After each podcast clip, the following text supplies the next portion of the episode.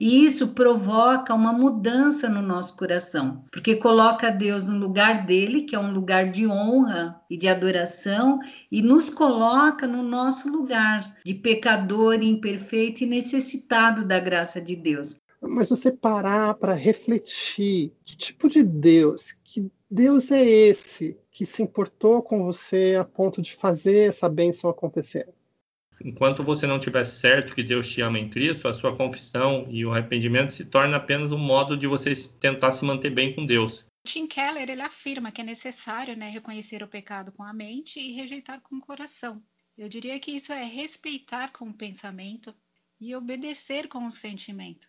No imaginário da religião, a ideia de que quanto mais espirituais nós ficamos, mais distantes da realidade a gente fica e mais desconectados das coisas deste mundo. E o que a Bíblia nos mostra é que quanto mais próximos de Deus a gente está, mais humanos a gente fica. Quando a gente entende que somos amados e aceitos apesar de nossos pecados, é muito mais fácil admitir nossas falhas.